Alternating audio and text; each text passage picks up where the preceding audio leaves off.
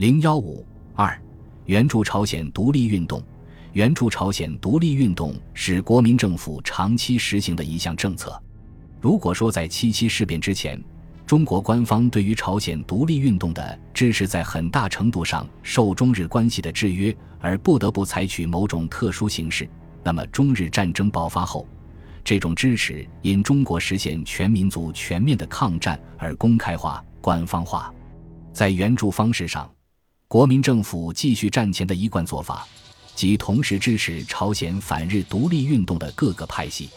当时，在中国大后方国统区率领朝鲜侨民积极参加中国抗战的政治力量主要有两股：一股是以金九为中心的韩国国民党和韩国临时政府。一九四零年九月，在中国官方支持下，成立韩国光复军，总部设在西安，下设三个支队，分赴山西、绥远、山东等地，发布宣言，要与友邦中国抗日大军并肩杀敌。不但调动白山黑水间枕戈待旦的三韩健儿和散在华北一带的白衣大群，更能以此国内的三千万革命大众闻风而起，冲断倭寇的铁蹄，锁链而遂行圣洁的天职。另一股是以金若山为中心的朝鲜民族革命党等团体。一九三八年十月，经中国官方批准成立朝鲜义勇队，总部初设桂林，后迁重庆，下设两个区队，后扩展为三个支队。在抗战前线与中国军队并肩作战，发布宣言要唤起不愿做殖民地奴隶的千百万朝鲜同胞，在朝鲜义勇队这面旗帜下集合起来，更联合法西斯军阀压迫下的一切民众，打倒我们真正的敌人——日本军阀，以完成东亚永久和平。中国官方对于朝鲜独立运动的支持与扶助。原则上仍由国民党中央党部负责联络以金九为中心的韩国临时政府，由军事委员会支持以金若山为中心的朝鲜民族革命党及其所领导的朝鲜义勇队。中国官方的援助包括政治上的支持和帮助、经济上的援助和供给、军事上将该国抗日武装列入中国军队序列和共同作战等。朝鲜独立运动由此声势大振。为战后朝鲜的独立准备了舆论，培养了干部，奠定了基础。朝鲜侨民的反日斗争，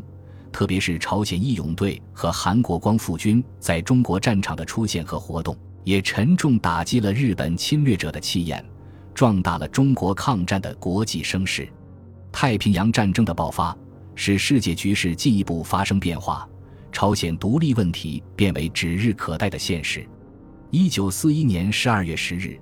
韩国临时政府在中国政府对日宣战的次日，也发表对日宣战书，声明韩国人民决心参加反侵略阵线，与轴心国作战到底。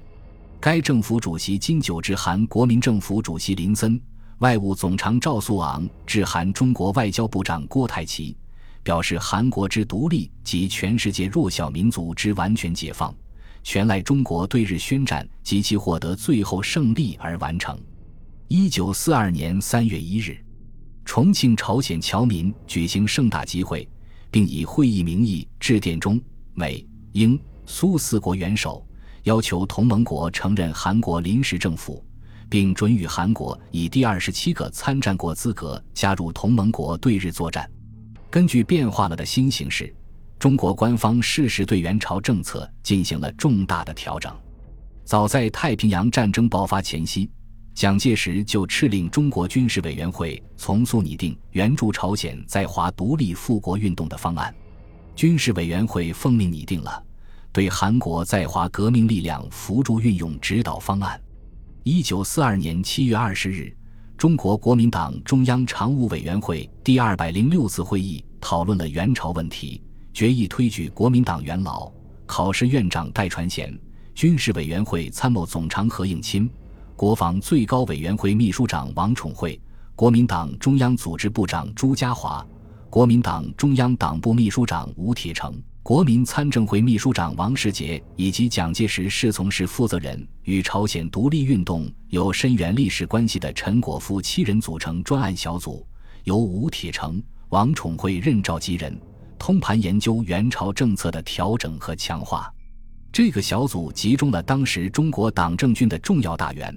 对于国民政府的决策具有很强的影响力和较高的权威性。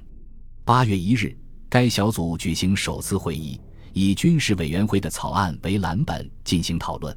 十七日，该小组举行第二次会议，特邀请行政院副院长兼财政部长孔祥熙、立法院长、中韩文化协会理事长孙科以及蒋介石重要幕僚陈布雷参加。使对元朝问题的讨论在财政上更加具体化，在决策上更富可行性。二十三日，该小组将两次讨论的结论及元朝方案呈报蒋介石。十二月二十七日，蒋介石核准该方案，第一次形成了中国官方元朝政策的正式文件。其基本精神是，将元朝政策的重点从扶助朝鲜革命力量参加中国抗战。转移到强化朝鲜独立复国力量，帮助战后朝鲜实现独立，并确定了于适当时机先他国而承认韩国临时政府的原则，试图扶助该临时政府成为朝鲜独立后侵华的正统政府。根据这个纲领性的文件，中国官方采取一系列措施强化援朝工作。首先，中国官方将争取国际社会承认朝鲜独立列为援朝工作的首要目标。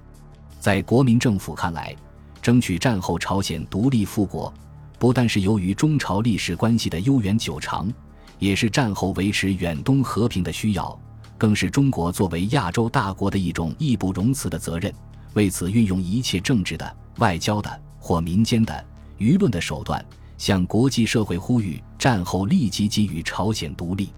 一九四二年十一月，国民政府外交部长宋子文举行记者招待会，公开表示，中国将支持朝鲜在战后成为一个独立的国家，强调说明支持朝鲜独立是中国的国际义务，而不是权利。一九四三年一月三日。